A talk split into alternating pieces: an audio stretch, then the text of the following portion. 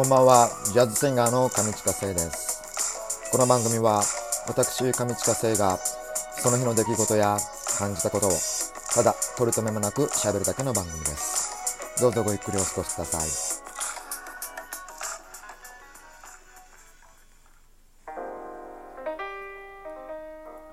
さあ、えー9月14日の月曜日、大人のほうれん草上近聖です。えー今日はですね蒲田の駅前にあります、えー自由空間というインターネットカフェに、えー行ってきました。えっ、とパソコンを買ってですねあのネット配信したいなと思っては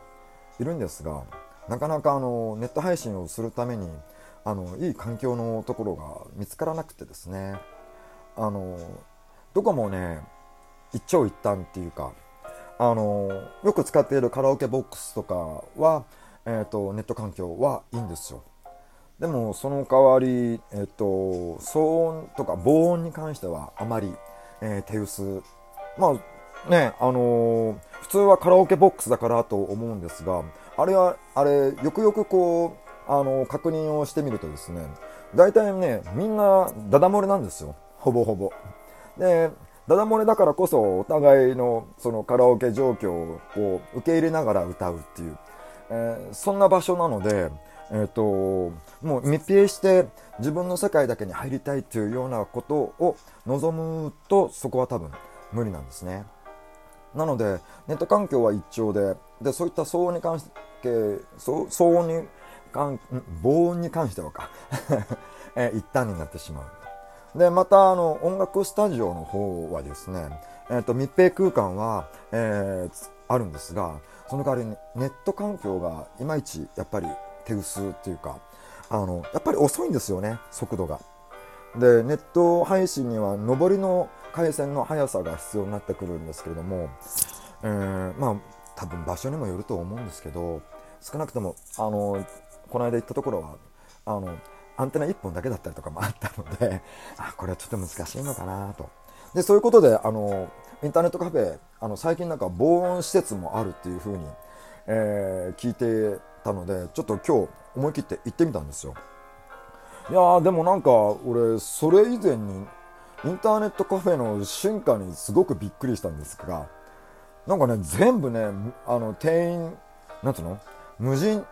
あのーお店の体制はほぼほぼ無人なんですよね。受付も無人だしだからなんかねあとねカードをえー、とバーコードを使ってドアキーを使ってるんですよ。ドアキーがあのバーコードで。いやでもなんかすごくびっくりしたんですがでも実際のところはですねえっ、と防音がやっぱりあのさほどえー良くなかったので歌とか楽器はやっぱできないなと思って、えー、とネットカネットカフェはちょっと諦めようと思うんですが、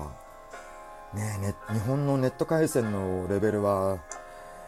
どうにかなんないんですかね。本当に。えっ、と今日はですねちょっとネットを探しに、えーインターネットカフェに行ってきました。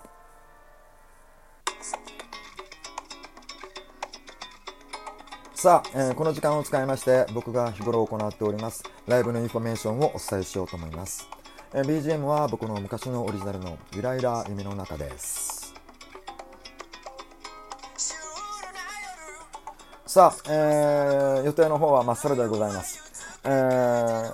カフェ自由が丘プラス南口店の、えー店頭ライブをですね、えーコロナの関係の対策によりまして、えー当面の間休止とさせていただいております、えーまた、えー再開のめどがついた際には改めて、えーご案内いたしますのでどうぞよろしくお願いいたします、えーそれ以外の予定も、えー随時入り次第お知らせいたしますので引き続きどうぞよろしくお願いいたします。インフォメーションでした。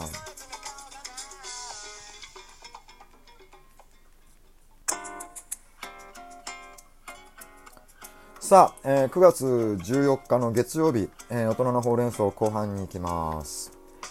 えーいつものようにガチャを引いたんですが、えー、と今今日のお題は最近気になったニュースを教えてという、えーニュースネタ、えーこれは第2弾かな？前回もなんか前も、えー同じような、えーガチャを引いたので、えー第2弾になるかもしれないです。最近気になったニュースって言ったらもうもう全米オープンですね。いやもう全米オープンでしょう。もう大坂なおみ選手全米オープン V2 でしょいやーすごいですねなんか。女性が、えーと、ここまで活躍するっていうのも本当伊達選手以来の、えー、快挙でそれもまた優勝するっていうケースは、えー、大坂なおみ選手が初めて。でそれがまた2連勝っていう、あのー、2回優勝するっていうそれも全米ですよ。素晴らしいですね。もうなんか僕テレビがないからこういうのを聞とやっぱテレビがあったらいいなってつくづく思うんですけどもうねよく、えーと、寝る間にいた頃とかはもう寝る間を惜しんで、えー、衛星放送とか見てたりとかしたんですが最近はなんかもうワウワウが全部ね、えー、全部独占しちゃってるほぼほぼ独占しちゃってるので全部見れないのが悔しいんですけどそうまた見たいですね。でもでそれだ。でまたあの国枝慎吾選手車椅子の車椅子のあの男子シングルス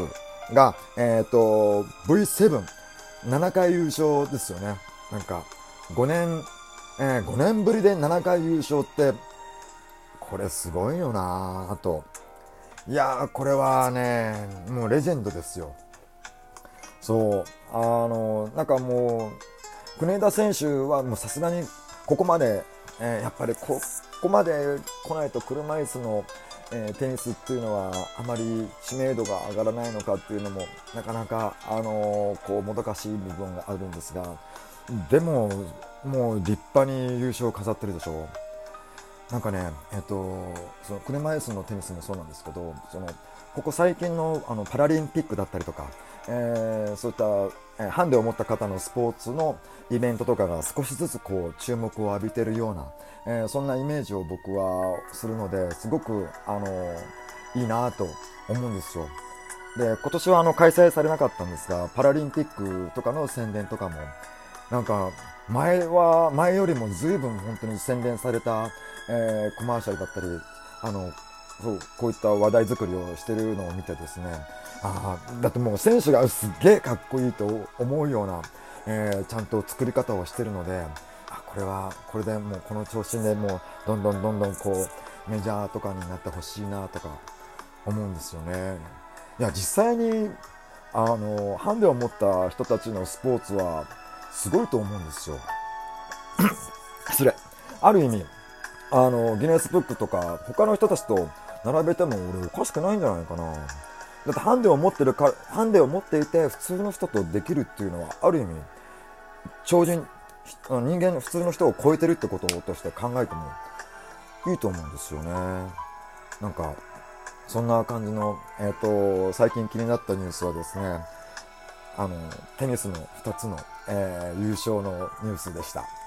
えー、今日は、えー、この辺で失礼します。おやすみなさい。